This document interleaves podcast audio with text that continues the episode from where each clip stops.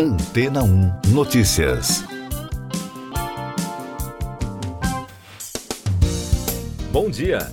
A Microsoft concordou em vender os direitos de streaming da Activision da empresa Call of Duty para a Ubisoft. A Activision anunciou em julho que entrou em acordo com a Microsoft para estender o prazo de fusão entre as empresas até 18 de outubro. A estratégia anunciada de fechar a aquisição permite que o CMA Concorrência e Mercados do Reino Unido endosse a fusão. Num comunicado de imprensa oficial, a Microsoft afirmou que foi dado mais um passo importante para poder fechar a transação. A decisão responde às preocupações levantadas pelo CMA relativas ao impacto da aquisição proposta no segmento de streaming de jogos na nuvem.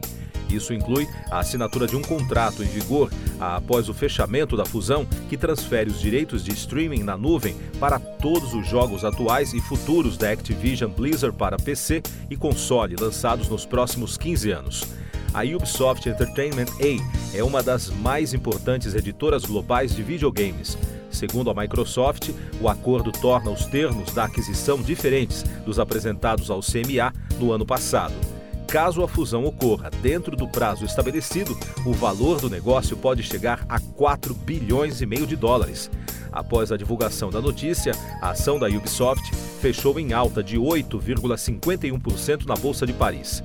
O acordo foi interpretado como uma vitória para o CNA, que obrigou a gigante americana a fazer uma enorme concessão de acordo com a avaliação do mercado. Agora só resta a resposta do órgão regulador. Em 2022, a indústria global de jogos faturou 196 bilhões e 800 milhões de dólares. Só no Brasil, o negócio de games movimenta 12 bilhões de reais ao ano. Mais destaques das agências no podcast Antena 1 Notícias.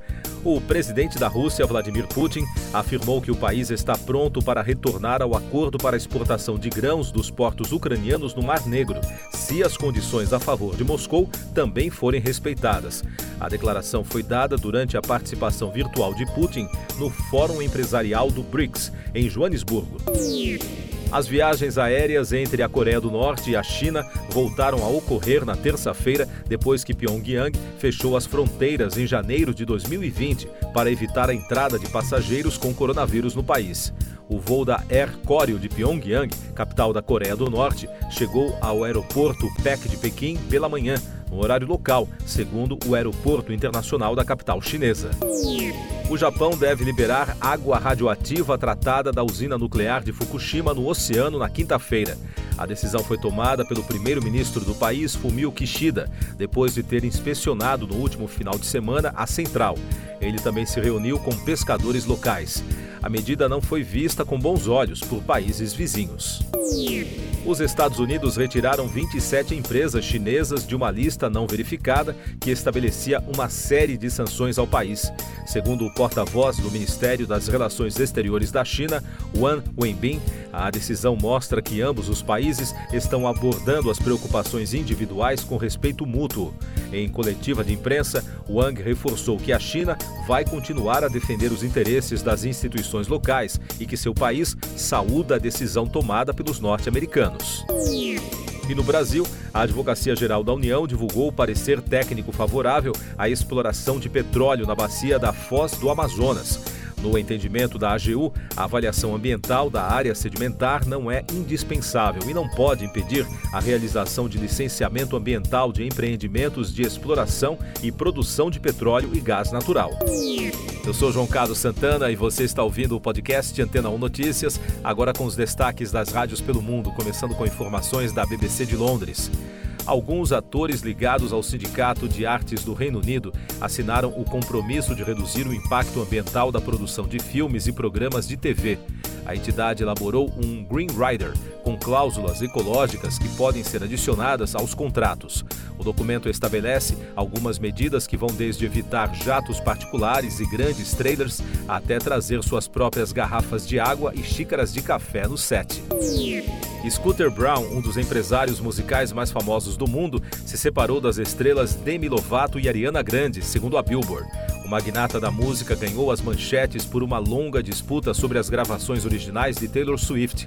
No entanto, de acordo com a BBC, relatos de que Justin Bieber também se separou de Brown foram negados por fontes da revista. O empresário tem clientes como David Guetta, Black Eyed Peas, Ava Max, Carly Rae Jepsen, entre outros artistas. Da Capital FM, também de Londres, Rihanna e A$AP Rock se tornaram pais de um segundo bebê. De acordo com a emissora, a cantora fez o parto no início deste mês em Los Angeles, nos Estados Unidos. No entanto, o casal não divulgou o nascimento. O portal TMZ informou que a criança é um menino e tem R na inicial do nome. O nascimento teria sido em 3 de agosto.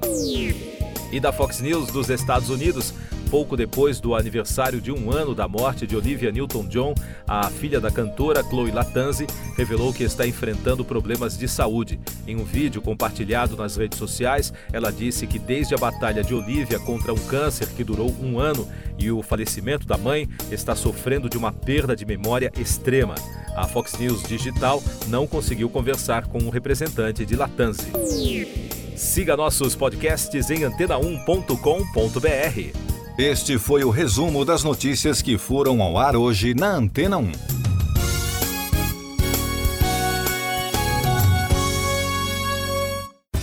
Depois de tanto conteúdo legal, que tal se hidratar com água rocha branca? O consumo regular de água durante o dia traz benefícios para a saúde, como, por exemplo, manter a pele bonita e hidratada. Rocha Branca, da fonte direto para a sua casa. Depois de tanto conteúdo legal, que tal se hidratar com água rocha branca? O consumo regular de água durante o dia traz benefícios para a saúde, como, por exemplo, manter a pele bonita e hidratada. Rocha Branca, da fonte direto para sua casa.